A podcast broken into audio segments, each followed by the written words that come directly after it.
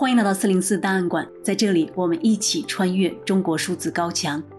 我们都知道，五毛是指那些受雇在网上发表有利中共当局言论的网民。一个时期以来，国际媒体注意到，在互联网上还出现了一批会讲中国话的“洋五毛”，他们多是西方人面孔，在中国生活过，经常在网上不遗余力地为中国政府说好话。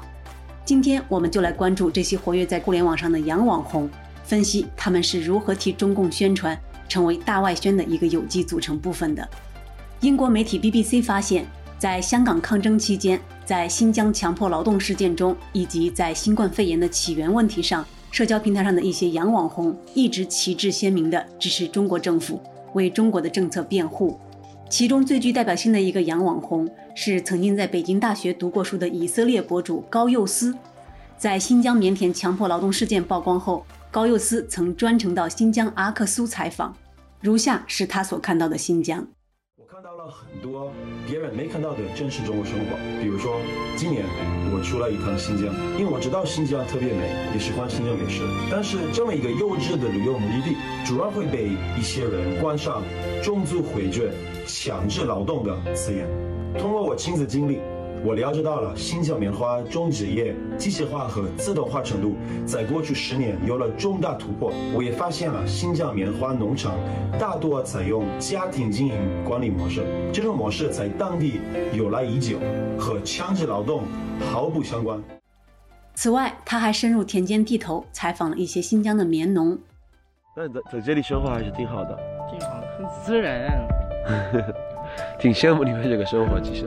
你为啥来这里？对，为什么要做这个是吧？嗯、我看了在国外，有很多人说这里就条件不好，这里的人都是被逼的过来，有人要求他们来这的工作，他们不是想要来这里。然后有的公司就是不想要卖和做这里的面花。我我想了解真实的情况。这个都是废话，你看一下这个情况嘛，这很正常的呀，没有那样必须做的事情呀。这为什么会这么说的？我也不懂。我也不知道。这条视频被上传到 YouTube 以后，至今已被观看了六十二万次。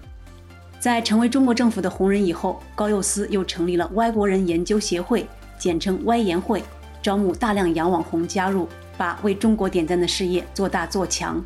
据歪研会的官网介绍。这是一家立足中国、服务世界的跨文化机构，在全球拥有超过一亿粉丝，并签约了来自超过三十个国家和地区的网络红人。这些洋网红们有一个共同特点，那就是不遗余力地支持和赞美中国。在抖音拥有近千万粉丝的俄罗斯洋网红弗拉夫，在几乎每条视频的最后，都一定会瞪大双眼，高喊“中国实在是太厉害了，我爱中国”这样的口号。哇，我们中国的机械真的做的越来越厉害，美国货点赞！我们中国国产的东西真的太强大了，我们中国国产加油！我们中国环境保护真的越来越棒，厉害了我的中国！我们中国的公务现在发展到什么程度了？你们知道吗？真的太厉害了，我们中国真的非常厉害，我们中国真的非常厉害，真的，我为中国点赞！我们中国真的太厉害了，厉害了我的中国！弗拉夫称赞中国时的表情是如此的夸张，以至于被网友制作成了各种表情包。在《洋网红的特征分析、传播作用与治理对策》一文中，华中科技大学公共管理学院情报学教授王国华对新浪微博上十个人气洋网红的最热门微博进行了分析。他发现，这些热门微博的内容全部都是对中国事物的认同和赞美。此外，有调查发现，这些洋网红活跃于香港、新疆人权等议题的背后，是中国官方的大力助推和支持。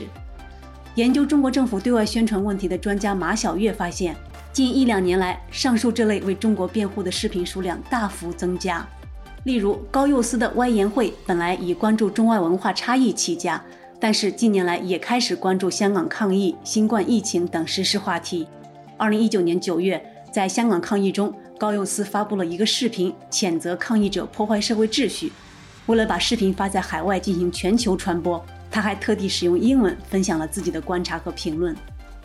This is ruining every people doesn't relate to you. Who are you to come and ruin my life？这是在毁掉和你们毫不相关的普通人的生活。你们凭什么来毁掉我的生活？香港对我来说非常重要，但现在我非常担忧它的命运。东涌站最近成了新闻焦点，因为就在上周日发生了很多暴力抗议活动，他们严重损坏了地铁站的公共设施和公共秩序。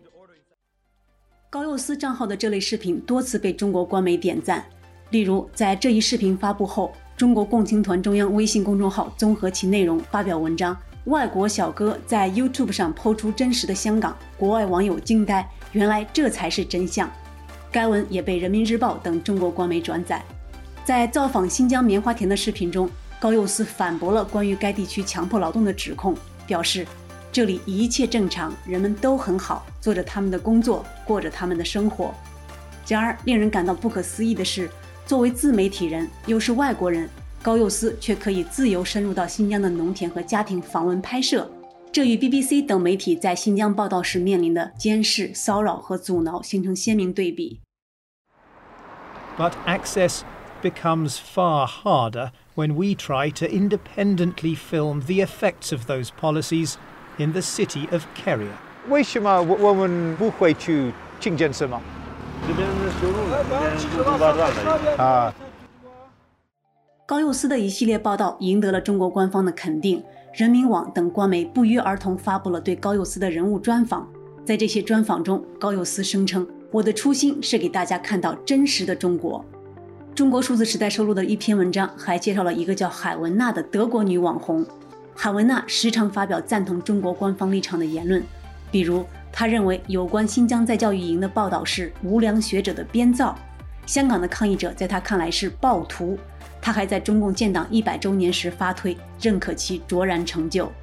耶鲁大学的研究生约书亚林和利比兰格对2021年上半年提到新疆的近29万条推文样本进行了分析，他们发现，在这些推文最常分享的十条 YouTube 视频中，有六条来自这些亲北京的网红。德国之声就洋网红现象分析指出，中国试图通过在海外政治、经济、媒体界寻找代言人，去影响舆论，改善中国在西方世界的形象。其目的是让西方人相信“引号中国是一个民主、待人友善的进步的国家，是一个引人入胜的旅游目的地和值得信赖的贸易伙伴”。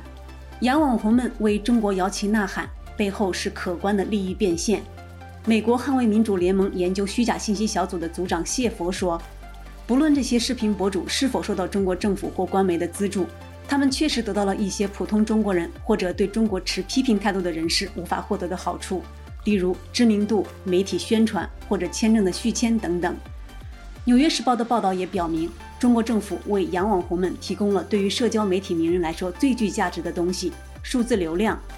例如，在高佑思在 YouTube 上发布新疆棉花农场的视频后，这些视频被至少三十五个由中国使馆和官媒运营的 Facebook 和 Twitter 账号分享。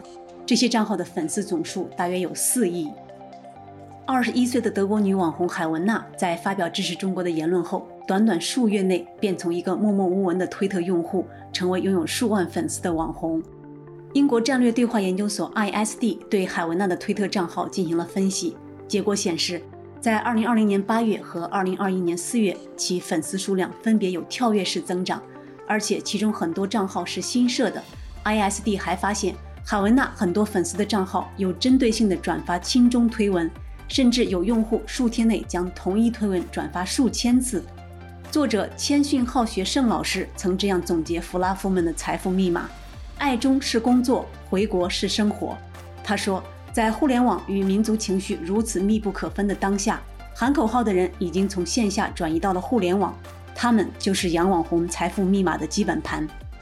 除了互联网流量上的好处，洋网红们还从中国那里获得了直接的金钱利益。纽约时报近期披露，爱国洋网红的背后实际有着中国官方的巨资支持。高佑思的父亲高哲明担任外国人研究协会的董事长。作为投资人，高哲明得到了由中国政府管理的中国国家开发银行的资金支持。外国人研究协会的客户也包括两家中国官媒。据调查公司公开秘密于二零二一年十二月份的爆料，为了对抗英美等国对北京冬奥会的外交抵制，扩大正面宣传，中国聘请了一家美国公司作为代理人，招募美国网红做宣传。